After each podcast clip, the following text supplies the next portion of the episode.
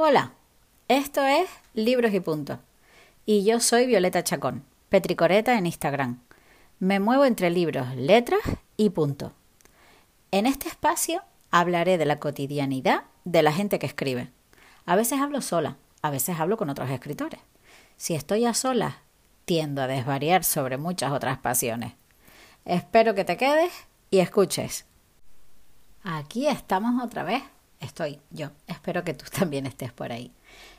Que esta es la cuarta semana. Yo creo que ya me merezco que hoy lo celebre. Un por ejemplo. No sé si esto quedará bien un martes. Me lo guardo para el viernes, que es el día de celebrar.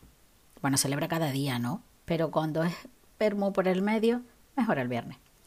Bueno, el capítulo de hoy, o el episodio, nunca sé cómo se llama esto, es el número 4 y lo he titulado ¿Dónde y qué escribo?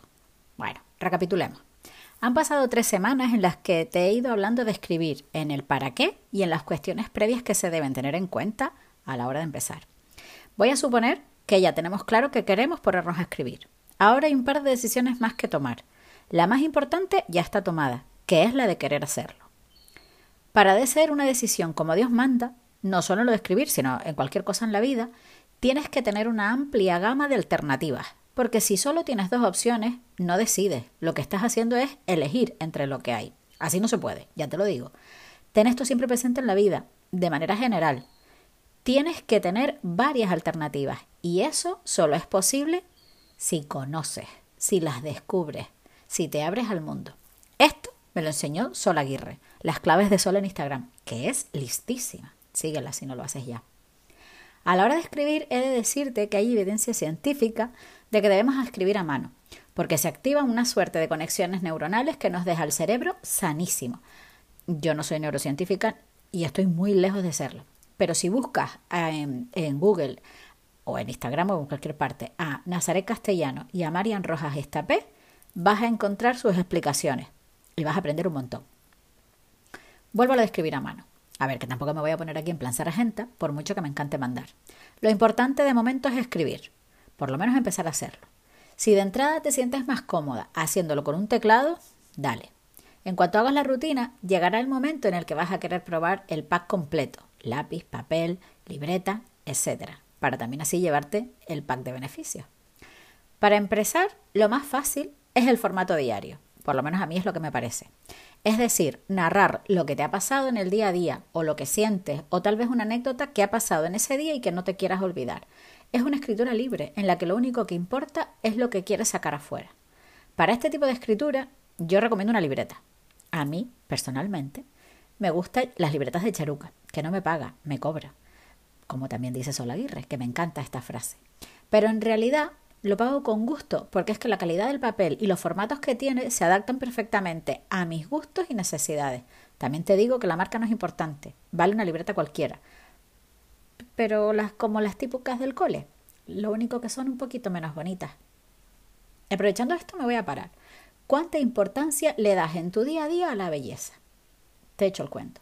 Desde la pandemia es un concepto al que le doy vueltas y vueltas, tanto que hasta escribí sobre ello. No una vez, sino varias. Incluí la belleza en mi manual de supervivir. Mm, alerta spoiler, vuelve a estar esto en mi manual de primavera. Y en las columnas que escribí en el enfoque. La belleza es un estándar al que quiero aspirar día a día. Cuando nos encerraron, recuerdo mirar a mi alrededor en aquel piso de 60 metros cuadrados que tanta felicidad me dio, y en el que me encontraba muy satisfecha, porque cada rincón había sido cuidado y embellecido con la simple finalidad de que al yo mirarlo me sintiera bien. La belleza es algo súper subjetivo. Cada una tiene su propio concepto y sus propios gustos, pero todas sabemos qué nos parece bonito y qué nos hace sentir bien. Hay que buscar la belleza en todo, porque la vida, que ya es, pesa menos si una mira alrededor y todo te gusta. Pues con los cuadernos igual. Elegir un cuaderno bonito que te transmita belleza es bastante importante porque te van a dar ganas de seguir escribiendo. Sí que me voy a poner un poco firme en que escribas en una libreta o un cuaderno. Muerte a los folios sueltos, a los escritos en servilletas y al desorden en todo lo que escribamos.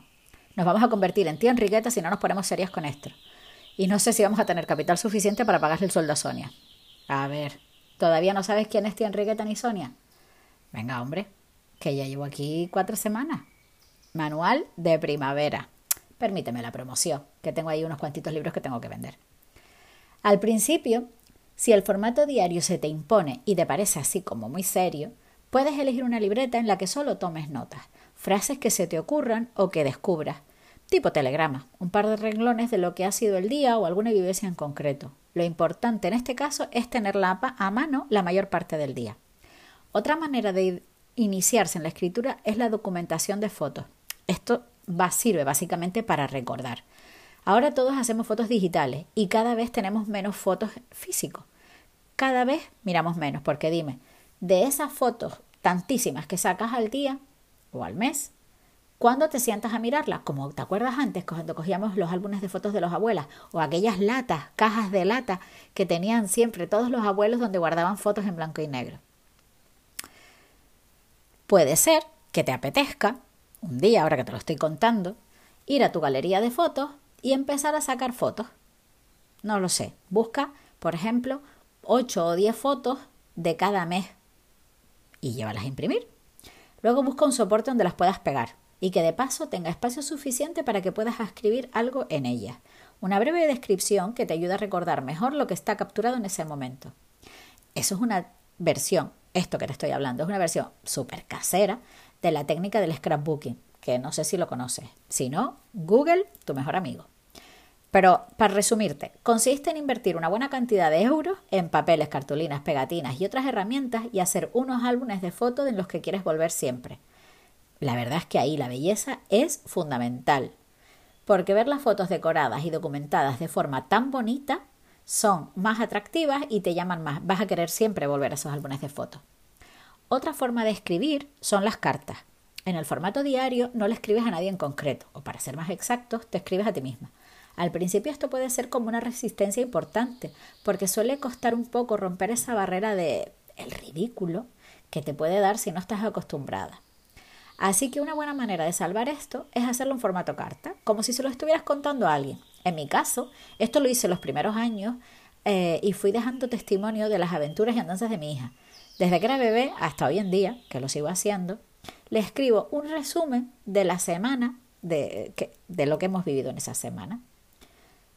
Después, o sea, años más tarde, Charuca, que como ven, yo soy una de las que le paga parte de su nómina, sacó un diario de cinco años y me pareció un formato súper adecuado para lograr lo que yo perseguía, que era dejarle a mi hija un recuerdo definido.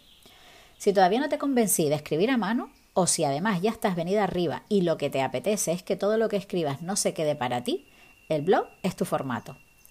Hoy en día no hay muchos ya, algunos hay, y creo que el tema de los blogs es bastante cíclico. Me refiero a que de pronto pasan de moda completamente a estar de vuelta en tendencia. El blog es siempre el blog y para mí es un formato la mar de apetecible cuando quieres ya dar un paso más, es decir, a que escribas y te lean. En la red hay varios soportes que te dan su espacio para que puedas alojar el tuyo. Y además es gratuito. Puedes ir profesionalizándolo y monetizándolo a tu propio gusto y ritmo. Hay gente que hoy vive gracias a que un día empezaron a escribir un blog. Además del blog, también está la newsletter, que es como escribirle una carta, pero que le llega directamente a tus lectores a su mail. Bueno, ya tienes unos cuantos formatos y soportes en los que puedes escribir. Mm, me gustaría saber cuál va a ser el tuyo.